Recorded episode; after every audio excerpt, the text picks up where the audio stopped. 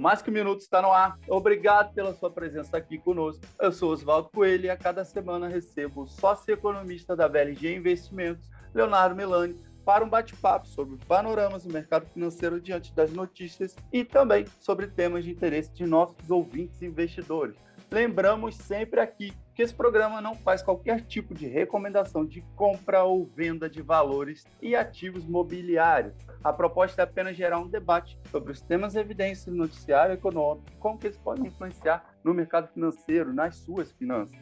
Hoje, nós vamos voltar a falar sobre os BDRs, recibos atrelados ativos no exterior um papel que já conversamos aqui em outros episódios, inclusive, mas devido ao atual momento econômico brasileiro e as novidades anunciadas pela B3, resolvemos fazer um novo programa para aprofundarmos ainda mais o tema. Desde a semana passada, qualquer investidor pode negociar outros 12 BDRs de ETFs na B3. Esses ativos espelham fundos que acompanham o índice de bolsas internacionais. Então, se você quer saber como diversificar melhor a sua carteira e proteger os investimentos, continue aqui conosco ouvindo esse programa. Léo, seja bem-vindo a mais um Mais Que Um Minuto. Obrigado, Oswaldo. Vamos retomar um tema bastante interessante hoje. Eu acho que é mais uma evolução do mercado de capitais no Brasil, né? Uma, uma classe de ativo que foi lançada recentemente, fez e está fazendo muito sucesso e agora essa classe de ativo está engordando, né? Ainda mais alternativas dentro dos BDRs, né? Então, tem tudo para ser um programa super interessante mais uma vez. Exatamente. E de acordo com o comunicado da B3, através desses novos ETFs, os investidores brasileiros podem ter acesso por exemplo, a setores no exterior ligados à tecnologia, saúde, biotecnologia, além de ações de empresas europeias, ações de outros mercados emergentes e até uma estratégia ESG aí, que a gente já fez um programa aqui sobre isso também. Ou seja, muitas novas oportunidades para uma boa diversificação, né, Léo? Exatamente. A diversificação aqui, né? Diversas vantagens, né? Primeiro, não depender de ter todos os ovos na mesma cesta no que diz respeito à, à parte regional, digamos assim, dos investimentos. Né? A gente já falou isso várias vezes aqui em outros capítulos, outros episódios, né? não tem por que você ter todo o seu patrimônio atrelado à dinâmica de um só país, né? No nosso caso, o nosso queridíssimo Brasilzão, né? Com tudo que anda tão volátil, tão incerto, né? Acho que essa, essa regra se aplica ainda mais para o investidor brasileiro, né? Para que, que você vai ter todos os seus investimentos dependentes é, de uma melhora no cenário político e econômico no Brasil, se a gente pode investir fora do país, né, através é, da nossa própria corretora aqui no Brasil, a gente pode diversificar nossos investimentos para fora do país sem ter que fazer remessa de câmbio para fora, sem ter que ter offshore, sem ter que desenvolver relacionamento novo lá fora, né? Aqui na VLG a gente já tem levado essa classe de ativo, né, essas BDRs para os nossos clientes com bastante é, frequência,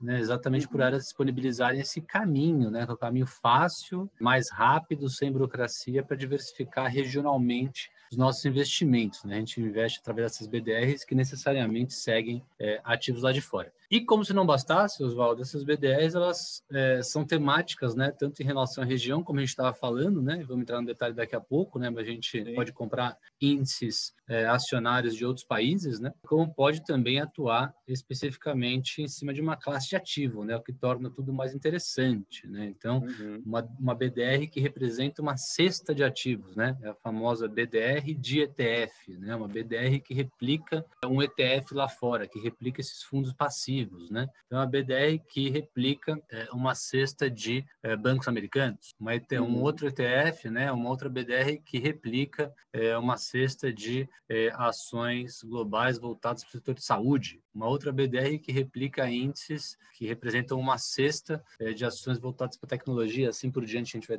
vai dar vários exemplos é, durante o programa, né? Mas é a diversificação regional ou, né? E ou a diversificação por classe de ativo global atrelado ao dólar, o que torna tudo muito mais interessante. Afinal de contas, essas BDRs são dolarizadas, né? Então a gente diversifica não só regionalmente, como diversifica a classe de ativo, como diversifica também moeda, né? Um tema tão importante que a gente trouxe em outros episódios também, né? Essa questão de ter uma parte do patrimônio dolarizado.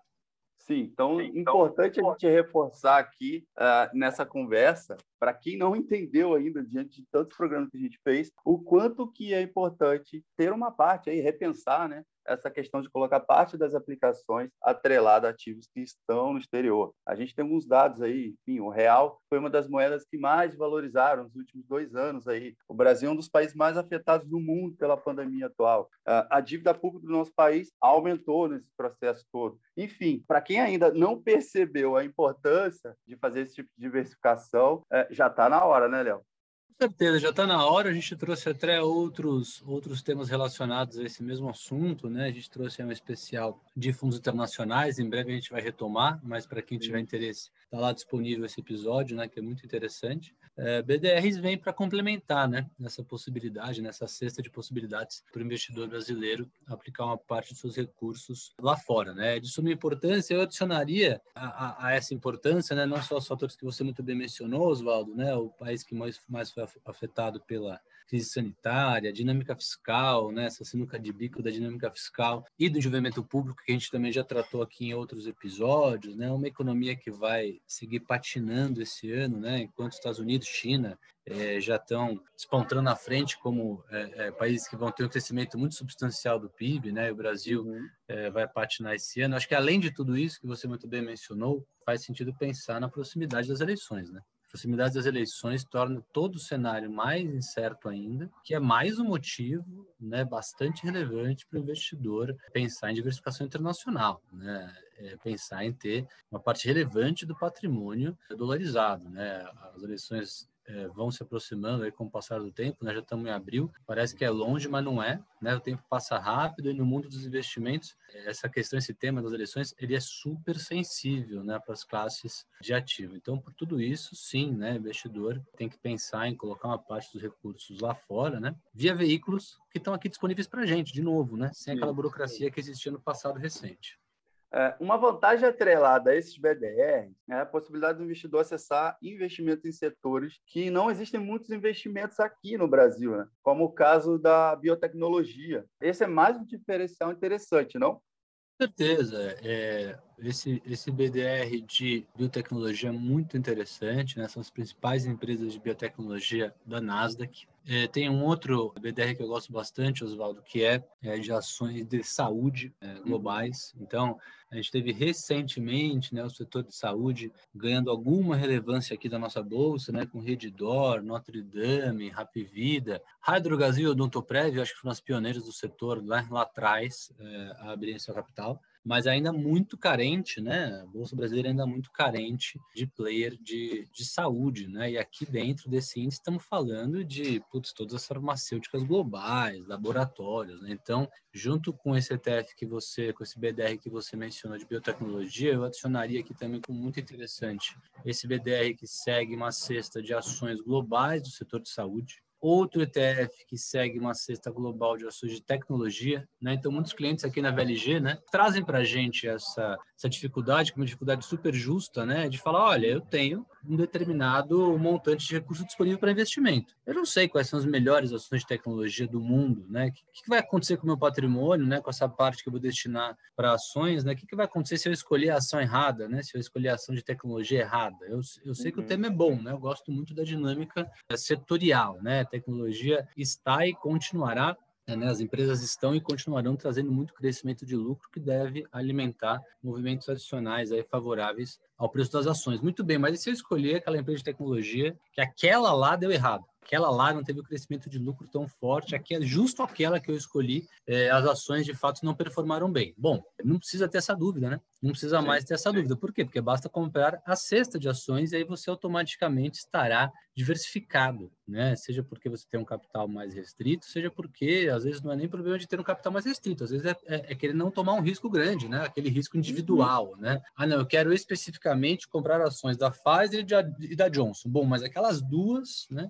Aquelas duas BDRs do setor de saúde foram as que pior performaram. Pô, vou logo no índice, né? Vou logo no índice e resolvo esse problema. Na parte de tecnologia, né? Vou comprar Apple, vou comprar Microsoft, vou comprar Cisco. Puta, uhum. quer saber? Vou comprar um pouquinho de cada uma. Como? Né? Comprando, né? Tendo o trabalho de comprar um pouquinho de cada uma? Não. Comprando a cesta, né? comprando o BDR que representa a cesta de empresas de tecnologia. Então a gente falou de cesta de empresas de saúde global, cesta de empresas de tecnologia é, global, cesta de empresas de biotecnologia. Eu adicionaria aqui, Oswaldo, cesta de bancos americanos. Uhum eu adicionaria aqui é, também uma cesta de empresas boas pagadoras de dividendos, cesta de small cap, só que interessante, né? Uma cesta de empresas que necessariamente são empresas globais pequenas, listadas em bolsas, em bolsa e pequenas, né? Aquelas ações que têm um risco-retorno super alto, né? E eu encerraria, né, como um ponto importante, a cesta ESG, né? Aquela cesta que você muito bem mencionou, o tema ESG também, a gente já trouxe isso aqui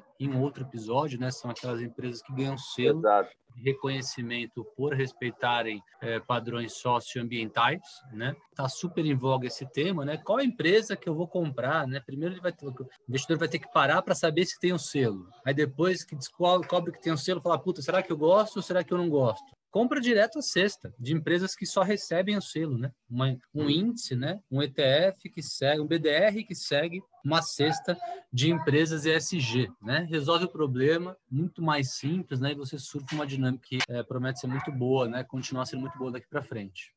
Só complementando o que você falou, então, o que você está colocando, e, ficou bem claro, é que o caminho é o equilíbrio, né? O investidor, ele quer colocar a, parte do dinheiro dele, por exemplo, nas small caps, aí, e se ele pega um índice em que elas todas estão ali, você dilui o risco ali, e tem grande chance de crescer, afinal, são small caps, né? Então, elas têm muito a evoluir ainda, muito a crescer enquanto empresa. Há uma perspectiva de crescimento aí muito favorável e um equilíbrio nas suas finanças quando você entra nesse tipo de investimento. Voltando à parte aí, só para você estender um pouquinho mais da temática ESG, eu acho legal a gente falar que fora do Brasil essa temática segue bem mais avançada e criteriosa. Então, assim, para quem já toma decisões de investir preocupado com essas três letras, pode ser mais um bom papel, né? Com certeza. Lá fora já tem, inclusive, alguns gestores é, de fundos que só podem comprar empresas que tenham o selo ESG ou e são obrigados a ter no mínimo metade do fundo é, com empresas, títulos de dívida que tenham esse certificado, né? Então lá fora sim, você está correto, o tema está muito mais avançado e inclusive na questão assim de estar tá dentro de regulamento, está dentro do regulamento do fundo que o gestor não pode fugir daquilo. Para fundo de uhum. pensão. A mesma coisa, o fundo de pensão não pode ter, é, deixar de ter pelo menos um terço do patrimônio dele alocado nesse tipo de empresa. Então, tudo isso é muito importante né, para o investidor, por quê? Porque esse tema desperta um fluxo de compra passivo. Né? O que é o fluxo de compra passivo? É o que acontece quando uma empresa entra no Ibovespa. Né? Uhum. É, a empresa que entra no Ibovespa, naturalmente os fundos são obrigados a recalibrar o tamanho das posições, né? acrescentando aquela empresa. A mesma coisa, essa temática é ESG. Os fundos vão ter que se adaptar a essa exigência, né? esse padrão global de qualidade. Certo. Um outro BDR de ETF está nessa nova lista, é focado em mercados emergentes no mundo. Essa é uma boa oportunidade também para investir em outros mercados globais com potencial para crescimento, como o caso das small caps que a gente citou, também seria uma outra oportunidade interessante, Léo? Os mercados emergentes é, sempre foram né, parte relevante dos fundos globais, né? Uhum. E à medida que a gente pensa em diversificação, né, puta, nada melhor do que ter acesso a empresas é, asiáticas, né? Os mercados emergentes da Ásia, mais Índia, né? É, crescendo muito mais do que outros países emergentes no passado recente, mais do que Brasil, mais do que México, etc. Então, é, por que não pensar exclusivamente em emergentes da Ásia? Poxa, Léo, mas eu não tenho conta lá fora, né? Eu não uhum. conheço nenhum assessor de investimento que trabalhe na Ásia, né? Não conheço nenhuma VLG asiática. Como é que eu faço? Bom, você faz exatamente com o recurso que está aqui. Né?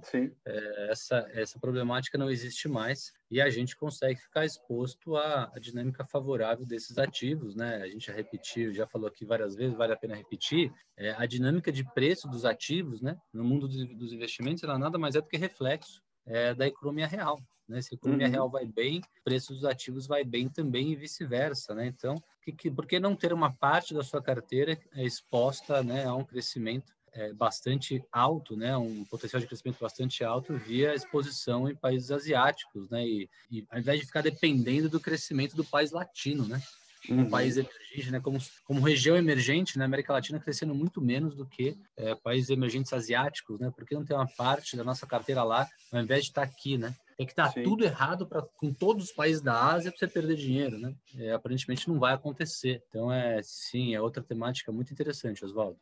Tá. Pode ser que alguém esteja nos ouvindo agora e pense o seguinte, Léo. Ah, mas para investir em ativos atrelados ao dólar lá fora, é, eu tenho que ter muito dinheiro. Isso não é para mim. Ah, e pelo contrário, né? na verdade, o que a B3 tem feito desde o ano passado massivamente é justamente tornar esses ativos mais acessíveis a qualquer classe de investidor. Não é por aí que a coisa está andando aí?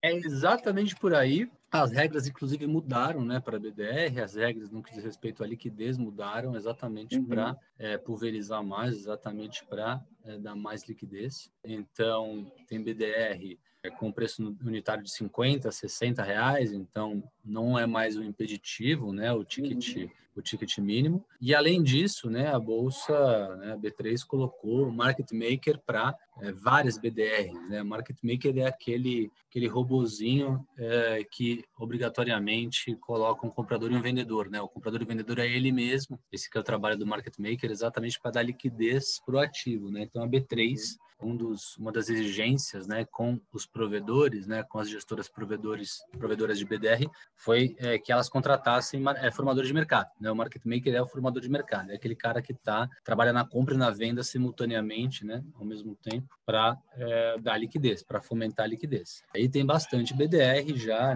negociando alguns poucos milhões de reais por dia, o que é um, um tremendo de avanço em relação ao passado recente, onde é, essa liquidez ou não existia ou era muito pequena. Então, já tem BDR negociando alguns milhões de reais por dia, né? Só para dar um exemplo, né? Fundos imobiliários, por exemplo, uhum. é, negociam aí entre 1 e 5 milhões por dia, né? Se você pegar um fundo imobiliário específico. Então, aos poucos, a classe de ativo vai pegando liquidez para se aproximar um pouco mais do que a liquidez é, dos fundos imobiliários, que é uma liquidez ainda bem menor do que ações propriamente dita, mas, de novo, né? A ideia aqui não é uma, um trade de curto prazo, a ideia aqui seria montar a posição mesmo, então a gente não vê como impeditivo essa, essa questão da liquidez. É, estamos chegando ao fim desse programa, então eu passo a palavra para você complementar sobre algum ponto e fechar esse tema de hoje, Léo. Fica à vontade. É, tema super relevante, Oswaldo, mais uma vez, espero que o pessoal tenha gostado. A gente aqui na VLG está sempre aberto é, para conversar, para tirar dúvidas. Se alguém ficou com alguma dúvida em relação ao que foi colocado aqui, é só mandar um e-mail para a gente, é só mandar uma mensagem para a gente que é, alguém da VLG, ou eu, ou alguém da VLG, terá o maior prazer de entrar em contato para explicar mais uma vez né, a importância da assessoria e especificamente em relação ao tema de hoje, né? a importância de ter uma parte relevante do nosso patrimônio dolarizado. Né? A gente já tinha falado isso eh, em alguns outros episódios, principalmente naquele episódio de fundos internacionais. Está aí mais uma classe de ativo que permite que o investidor brasileiro não coloque todos os ovos na mesma cesta no que diz respeito a investir tudo no Brasil. É muito importante as pessoas se conscientizarem disso, né, dessa importância, e contem aí com a VLG para assessorar vocês, para tirar dúvida, enfim, é, nosso trabalho é esse, a gente tem conversado incansavelmente com os clientes sobre a importância né, da diversificação internacional e essa classe de ativo agora, né, que tem ainda mais opções, cai como uma luva nesse contexto. Beleza. Léo, mais uma vez, obrigado pela sua participação. Nos falamos mais na semana que vem. Abraço, Oswaldo. Abraço, pessoal. Até a próxima. Para você que seguiu conosco até aqui, ficou curioso em ouvir o conteúdo de outros programas? Então vai lá no site do mercadominuto.com.br, vai na aba de podcasts, assim você pode encontrar esse e outros programas produzidos por toda a equipe do Mercado Minuto. Aproveite e compartilhe o nosso conteúdo. Até a próxima semana. Tchau, tchau.